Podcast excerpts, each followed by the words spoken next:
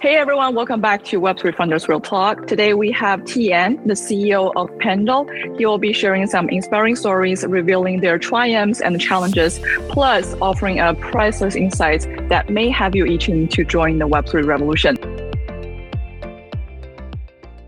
Welcome, TN.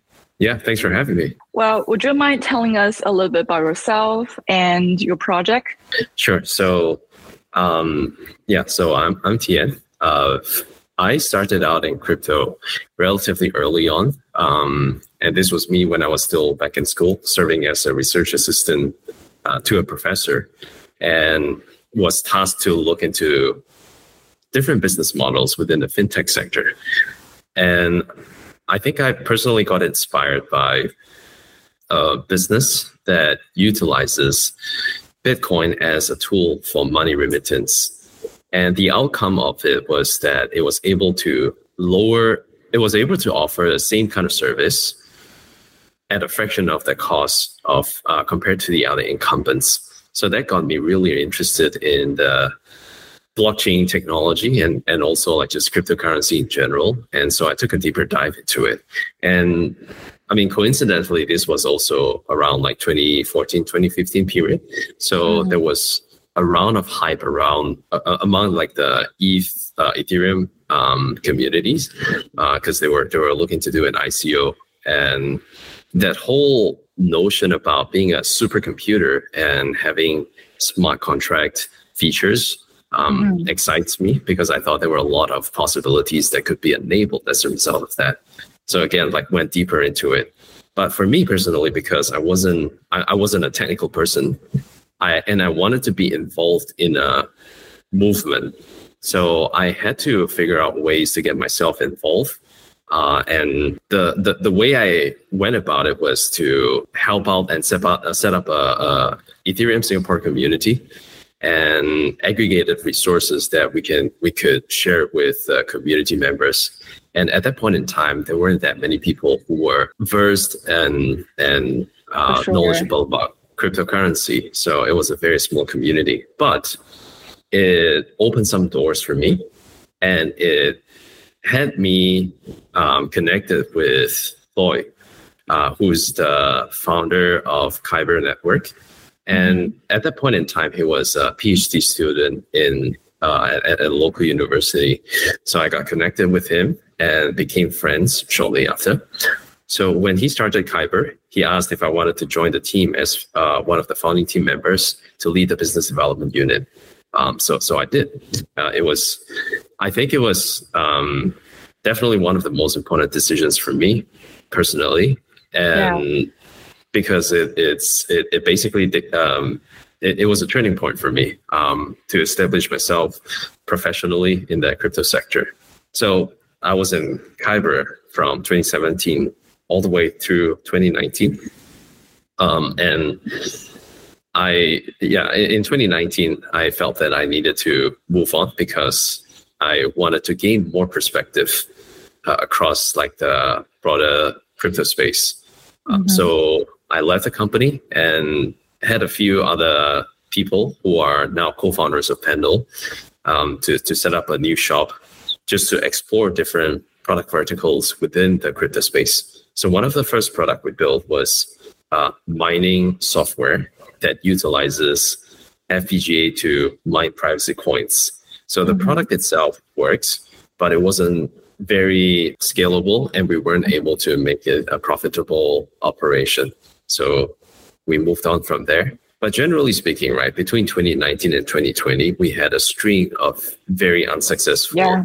ventures. But it yeah. was a good time. It was tough but it was a good time because I think um, during those two years, my co-founders and I, we we stuck with each other because we have an aspiration to try to build something that could be useful and impactful to the greater community. And I think that that um, aspiration kept us going. Um, so you know, fast forward, we we were farming like a lot of um, food coins in 2018 sorry 2020 this this was like um, around august september period of 2020 defi summer Um, and all this, a lot of these food coins, they were offering like 10, 20,000 percent APY. And Yeah. as much as we enjoy the APYs, we were also keenly aware that the APYs were fleeting. But there was no way for us to lock in the rates at our desired um, APY. And, and that really triggered us to think about a product solution that could cater to our innate needs for certainty and predictable outcome. So that was the primary motivation of just thinking about fixed rate products. Uh, and, and also, I, I think at a point in time, like the thesis was that if money continues to flow into the crypto space, right, then Mhm. naturally there would be a demand for fixed rate products because, um, yeah, just looking at numbers, fixed rate products, um, they are one of the most Mhm. important components of any financial sector. And then we don't have to look too far and just, um, yeah, innately, I think a lot of people value certainty. So having that ability to know your income is is um, I think there is a, a, a very natural demand over there. So yeah, that, that was how we ideate the solution around Pendle. Yeah, simply put, right, P- Pendle is a venue for the tokenization and the trading of yield. And among the cases, uh, use cases that the product enables, um, first of all, like the fixed rate product, uh, fixed rate component. So user can deposit asset into the uh, uh, into Pendle, and Mhm. at the end of uh, at, at maturity, withdraw more asset. Uh, the other side is uh, for traders who are more adventurous to speculate on yields. Well, uh, thank you for sharing uh, all those stories. Uh, especially, I do like that you how you get your crew because it sounds like you guys are like you know a bunch of like people like you were like really fixated on crypto things, and you guys, of course, are serial entrepreneurs, early adopters, and also you mentioned that um, well, Pendle has definitely got their own like your own niche on like yield tokenization. Well, well, I'm assuming that uh, you probably will encounter some you know challenges or resistance given that uh, the on-chain bull market is actually still very nascent right um, so is there any like challenge or pushback you encountered during the journey Plenty, I think. Um, so at least from our perspective, the top of Mhm. mind challenge that we are currently facing is uh, just user education because the product Mhm. category that we operate in is still a very nascent and it's still developing. Yeah. We have to spend quite a fair amount of resources and effort to educate users about the yield opportunities on Pendle. I think that's definitely not the easiest things to do because, yeah, first of all, like Pendle is a derivative product, and to be able to appreciate what the protocol offers requires a pretty deep dive into um, the, the mechanics and Yep. and the design of the protocol. But of course, like I think this is also um, th- this is also a challenge for us because um, we we definitely need to improve on the user experience. Mhm. Um, and then in terms of materials, I think um, that, that there's there's a, lo- a lot of room for improvement for us to make our, for example, the, the use cases or case studies and documentation simpler for users to understand. Mhm. Um, I think beyond just the product level kind of challenge, I think um, hiring is always difficult because to hire well, you probably have to go through many, many different candidates before you come across uh, someone. And generally, I think at this stage, right, we're looking for someone who is resourceful Mhm. and someone who is yeah reasonably native with crypto and DeFi. A lot of people have um, there are a lot of people in crypto now, but people who are very capable, um, yeah, who who who, who appreciate um, the the product that we're building. I think they're still like quite far and few in between. So we really have to think about ways and maybe explore somewhat unconventional ones to identify these people. And that means like relying not solely on referrals and headhunters, but really get creative with how we can identify uh, some of these candidates. Maybe we have to set up a presence on hackathon and just um, yeah reach out to individuals and and um, at other times be present at networking events uh, for headhunters just to get to know uh, some potential candidates. But I mean, I keep a, a, a scorecard of individuals that I encounter, and then hopefully, Oh, no, no, That's not not credit scorecard, but just note down people who impress upon me and oh, have have have a have a direct connection. So in the event Mhm. that you know further down there is an opening or an opportunity, then at least I have some candidates that I can go back to and ask if they'd be interested in joining our team. yeah. That that's the way you're managing your own like candidate pool, but that's actually pretty interesting. That's that's actually pretty impressive. That, um, especially, I can definitely feel you that I personally would find like you know some of DeFi protocols will be really overwhelming for new beginners because um, you know the the barrier is actually there. I guess the next step is always going to be if we want to onboard like more people to this world, then we somehow we want to make things more easier and intuitive for people to use and more handy. Um, well, thank you for sharing that. Um, well, the next question would be my, you know, one of the go-to question to all of entrepreneurs, because um, maybe we all aware of how challenging um, it could be for you know all the Web three entrepreneurs because the dynamic of the environment has been you know um, very challenging for all players since there are like so many uncertainties dynamics in the markets and we may need to really stay on top of all those trends and uh, entrepreneurs may need to digest all those kind of things really well to you know keep their project not only like survive but also thrive um, so what specific traits you would consider as a must-have uh, from your like journey because you've been keep building up the project. You must know what could be the uh, what will be the winning recipe for you. Yeah, I can share from my experience, uh, but I think it really varies from individuals to individuals. Um, so, so I think at the core of it, right, to at least um, to to to to be able to stand out in a crowd, it's important to have very uh, just just intrinsic knowledge about how the space and the technology work. Um, I think this is uh, uh, like if you if you're going to operate a Web three product, then you need to know at least how the techno- underlying technology that you're building upon works.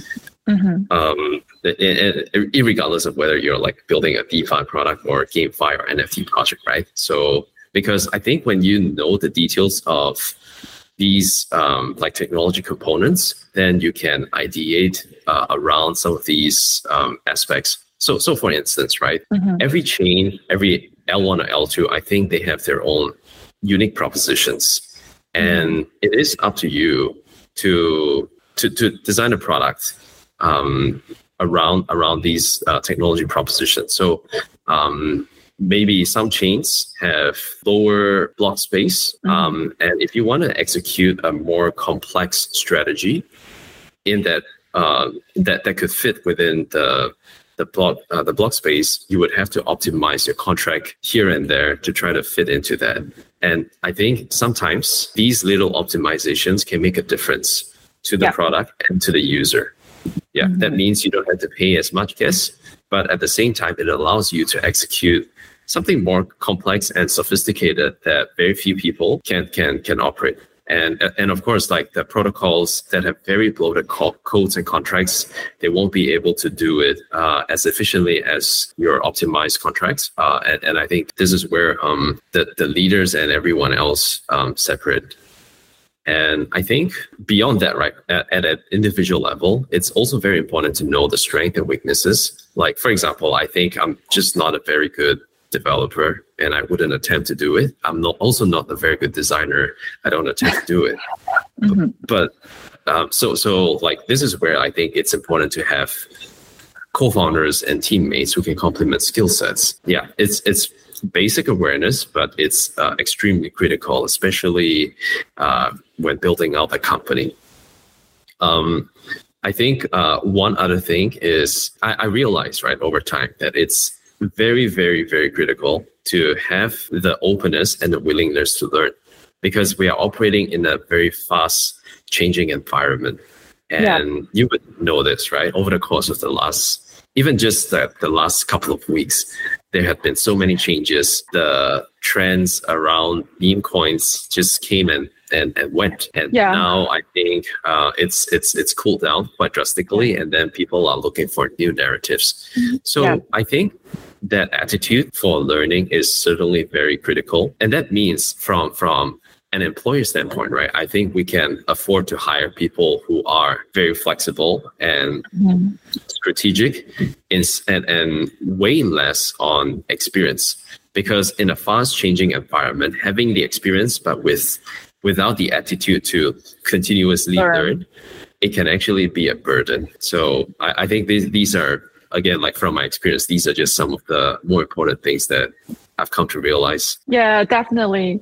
Uh, well, I spoke with well a lot of entrepreneurs, and everyone was like, "Wow, I do find this industry could be really fast paced, and sometimes we may lose track. Even you know, um, you know, something happened. It's always something new emerging, and everyone is basically um, having a like steep learning curve to always catch up on new things. So definitely, um, you know, we will be able to, the eagerness of new things will be really critical. Um, since you mentioned that a Pendle, uh, this protocol, like yield tokenization could be really like, you know, challenging for people to learn.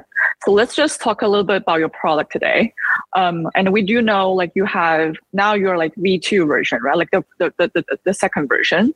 And in the V1, Pendle was uh, mainly like focused on like stable coins as the underlying assets. But with the newest version, Pendle started to bring more like LSD assets, and there are some other new types of assets like you know ApeCoin, like GLP. Uh, why did you guys make this well strategic movement? Like, why did you guys just make this switch? And mm what are those advantage of LSD assets and GLP compared to you know um, like stable coins like uh, like CDAI? So I think fundamentally, Pendle is a is a versatile product, and we are able to support a wide range of mm-hmm. different assets. And, and, of course, I think like maybe in V1 we had a bit more prioritization for stable coins and because stable coins they, they are like very common and the TVL for USDC, USDT, yeah. they're, they're like um, very, very big. Even even the same for today as well, right? I just want to take a step back, right? Uh, I think today most people would know Pendle and associate. Pendle with the LSD trend. And I think it's, of course, it's a very deliberate attempt to go with the LSD narrative. Yeah. But it is also an outcome of an experiment, like a, a, series of experiments on the narratives. So we actually tried many different narratives, but the one that stayed as a result after a few months of uh, trial and error is LSD. So we we thought that there is a very strong demand for LSD assets mm-hmm. given the current market. And it makes sense for us to continue to uh, invest um, resources and, and set up new pools. So, mm-hmm. yeah, to begin with, when we launched V2 end of last year, we actually have a stable coin pool. We have a more experimental pool in the form of Lux LooksRare. And then shortly after, we supported Ape, uh, ApeCoin, uh, and then STETH. So, yeah, in terms of the interest, right? we saw more organic traction around the ETH pool. So, and then um, at, at, the start of this year, we also launched a market with uh, Aura and Balancer and Rocket Pool. So the mm-hmm. four protocols collectively announced like a um, yeah a, a relatively interesting market, and the APY was was relatively decent. So that mm-hmm. caught on. That was the first time we saw like a, a serious traction around a, a market, and then we we we deployed the same kind of strategy around like a few other LSD, and they continue to do pretty well. Like in short, that's that's uh, how we were thinking about it. Um, it's both push and pull. Like we tried some narratives, uh, and the community feedback to us that the LSDs are more interesting to them. Uh, so we continue to double down on that. So again, um, there's I don't think like one one product cat, like asset category is more important than the other. In fact, mm-hmm. our largest pool is actually GLP, which is a little more than ten billion dollars in liquidity. Mm-hmm. Um, and trading volume wise, GLP has suddenly is is definitely more active than many other uh, pools. Um, but it's just a different kind of narrative. And I think influencers and thought leaders who, who, who write about Pendle, they typically associate Pendle to um, LSD these days. Yeah, I mean, I do can tell like you guys are trying to like master the user intention a lot. You, you mentioned that users are they're interested in LSD, so that's why you bring LSD assets on board. And well, here's my next question. So, however, um, you know the whole market landscape. I mean, the narratives constantly changing um, you know, over time. Well, does. Pendle have any other like strategies to really maintain this kind of, uh, you know, the product to keep it like innovative, to keep it appealing to mm. all of the community users? So, from our perspective, I think we again like we're we're in the process of we're still in that constant like a process of constant learning um, mm-hmm. but i can share with you our experience so far mm-hmm. this year now that the product is out right and i think the initial traction is relatively encouraging we want to continue to build on top of that so this year our focus is going to be to grow the trading activity on the protocol and mm-hmm. to grow the tvl um, and to achieve that it is important for us to stay on top of mind for, for users. Basically, we need to acquaint ourselves with the whole concept of yield trading and fixed rate. And whenever people think about either of these two concepts, right, they think about Pendle. So from there on, then we, we, we start to think about the different tactics that we could implement to achieve this this particular objective, right? So I think w- what comes to mind is like we need to definitely stay on top of trends, which is why keeping close keeping a close eye on like what Twitter talks about yeah. um, is is certainly very important. Look, I wish that our protocol is scalable enough to support mm-hmm. Pepe like markets because if we were able to list a token uh, and establish the yield market for this token when it was really really hot, I think we are able to leverage on that trend and mm-hmm. grow our protocol revenue and, and and grow the awareness. But this is still a, a, a, a, feature that we're implementing because we need to certainly make our listing process a lot more robust. Uh, but hopefully, in the future, we can capture these these uh, these waves uh, much more timely. Um, and crafting narratives and work with uh, thought leaders to share our product proposition. I think that is also another very important step that we're taking to mm-hmm. ensure that we are staying on top of trend so, like you see how we are acquainted with the LSD narrative, and then some other influencers are associating us with the Arbitrum, um, like a, a, series of Arbitrum uh, projects. Um, and then moving forward, we'll have to continue to explore different narratives and acquaint ourselves with these narratives. And I think the second part is also very important, and that is like to be really disciplined about the opportunities. Because with crypto, uh, the fact is like there are always opportunities. It's yeah. really important to yeah. to select and commit to a particular uh, direction. Um, it, it wouldn't make a lot of sense. Like for example, today we are LSD, and then tomorrow we just ditch LSD altogether and then go with another like say stable coin, right? I think um, not that it wouldn't work, but it's just very difficult because there is already a mind share of like Pendle and some some narratives um, so that means moving forward, right? We really have to be very selective with the, the kind of trends and the narratives uh, that we associate ourselves with. And one of the most important ways that I think we could set ourselves apart from other people um, mm-hmm. is is really just identify. So so first of all, identify the path that we want to work towards, and then identify the partners that we can work with to solidify this direction. So again, like we we identified ourselves to be uh, a player in the LSD sector. So mm-hmm. first, uh, the first and the, the the most important thing is to support as many LSD assets, and then work with protocols that are also um, LSD centric, and come up with um, features that that could really benefit users.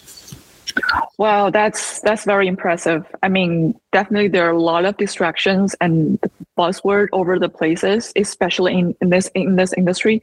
Um, and I feel like you know you have to be like strategic and st- selective on these trends, and be able to leverage on this would be really like tricky or challenging for you know for founders for someone in your position. Yeah definitely um, i'm like siding with you on this 100% um, but here's my next question that because um, since you mentioned that there are actually like you have to stay on top of the trend but it may also could be really risky that um, especially you know for early like defi projects there are so many risk elements.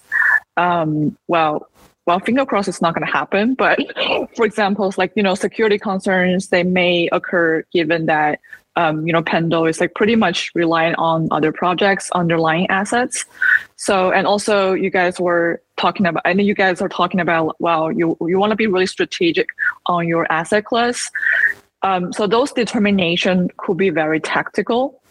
Um, is there any like particular uh, contingency plan for Pendle, given that there are some, you know, risk management should be performed um, well within the protocol? Yeah, sure. So with with regards to just security, right? So security is definitely the priority of the protocol.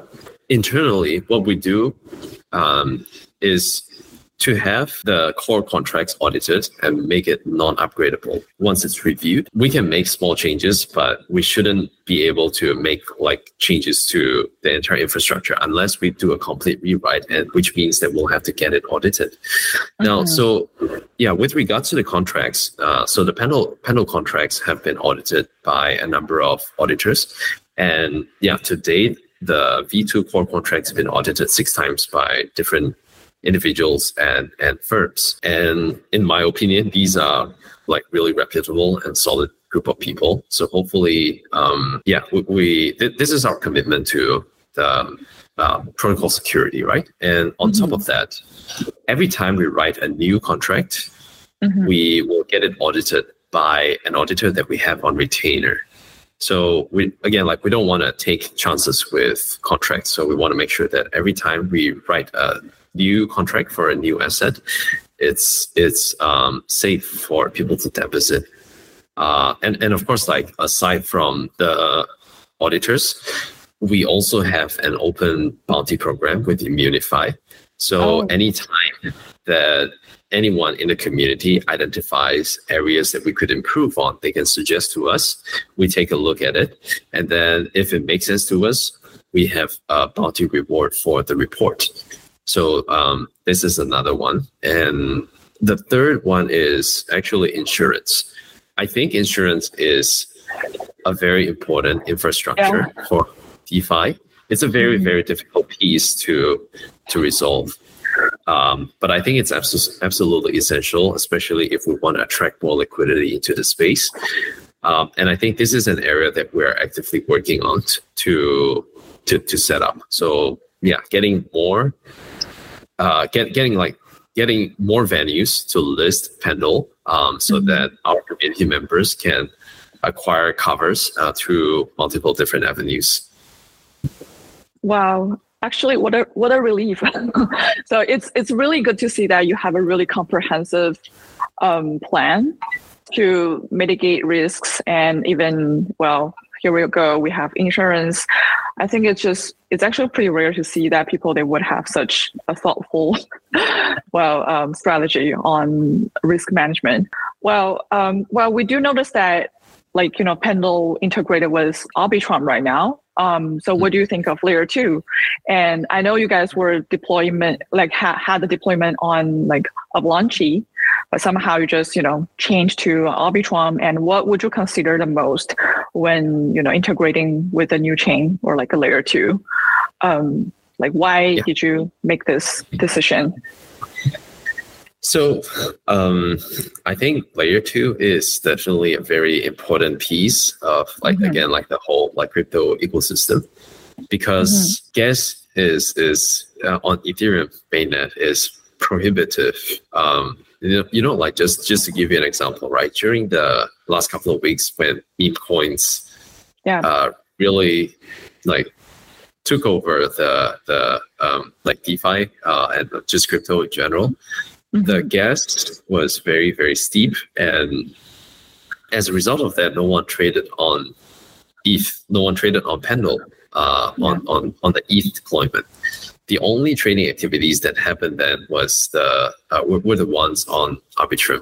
So uh, because of that, right, I think because of the very prohibitive cost of executing a transactions on uh, Ethereum, I think L2 has a natural role to play here to mm-hmm. like just just to allow for just to lower the barrier for for people to participate in all the different activities. So um, yeah, so with regards to your question about Avalanche, we we had an implementation on Avalanche for V1 um, back in 2021. Um, but f- from our standpoint, uh, because we are second order derivative, right?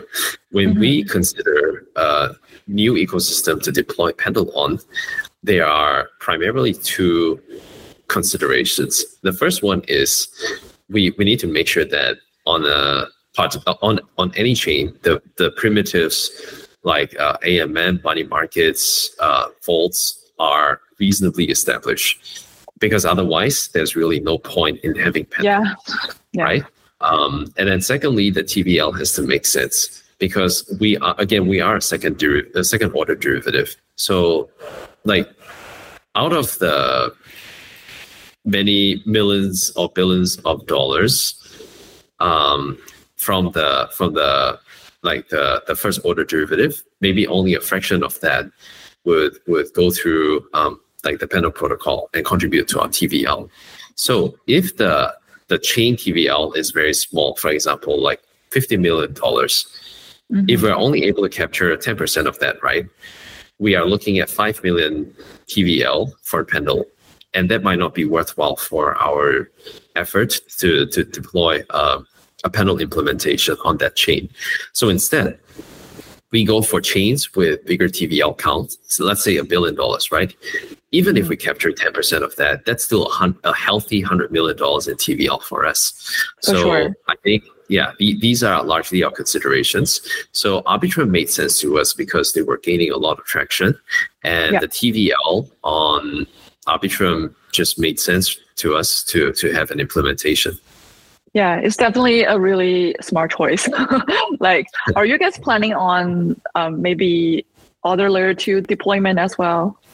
Yes, sure. So we are on a constant lookout for opportunities beyond just Ethereum and Arbitrum. And again, like when we look at other ecosystems, it's always the same consideration, right? Just the primitive yeah. and also the, the TVL. So uh, I think at this stage, there aren't that many chains that can um, that that that have the same kind of uh, influence as Arbitrum. So mm-hmm. among the chains that we're looking at, right, are um, first of all, I think like we're still definitely looking at Avalanche, um, and then Polygon, BNB chain. Um, yeah, th- these are just some some some chains that we're looking at without without having decided which one we want to go forward with. Oh, um, well, looking forward to seeing like more innovations or like big announcement from Pendle. um, thank you for sharing all of this. And well, let's just wrap up today with one last question because we mentioned LSD, we mentioned um, well layer two today, and those those narratives are definitely under the you know the spotlight as the uh, newest innovation um, in crypto space. Um, so yeah, so here's my question. Um, well, what do you think of like LSD like overall because mm. it's definitely a win-win game for all those stakeholders in the ecosystem because um, it would help investor to you know uh, diversify their rewards and also improve the capital efficiency on the other hand staking would definitely help to stabilize the whole network so it just it sounds like it's a perfect solution for everyone. But do you think is there any potential, you know, upside or downside that we should be aware of for this narrative? Yeah, I, um, I, I definitely think very highly of the LSD narrative, and I think it after the Shapella fork uh, for ETH LSDs at least, it's mm-hmm. it's um, it's proven to be even more essential these days. Mm-hmm. So just looking at numbers, right? Lido is now the single largest um, yeah. protocol anywhere, and mm-hmm. they hit their all-time high not too long mm-hmm. ago with the amount of deposits in, in their protocol. So I think, um, yeah, w- with with uh, the good thing about LSD is like what you said, right? It's capital efficient. So from a user standpoint, they don't have to decide, and the opportunity cost is eliminated. They don't have to Yeah. decide to like which venue to deposit. So now Yeah. they can ensure the security of the protocol, and they can also use that asset to earn other rewards uh, on top of what's given out from the underlying protocol is is certainly very attractive. So I expect to see even more interest in LSD moving forward. Um, yeah, especially now that the forecast has happened and it's it's proven to be quite successful. So I think people can deposit assets into all these different LSD protocols with a peace of mind, knowing that they can actually withdraw assets um, if they want to. So having that optionality and flexibility is quite critical. Um, yeah, I do expect to see the TVL for LSD assets to continue to grow. Wow. Yeah, it's definitely going to be something, well, fun to watch in the near future. Well, thank you so much for your time. And, well, it, it, it has been really, really insightful and it has been really impressive. And looking forward to seeing more innovations, more stories on Pendle. Um, thank you so much for your time, TN. Really appreciate it.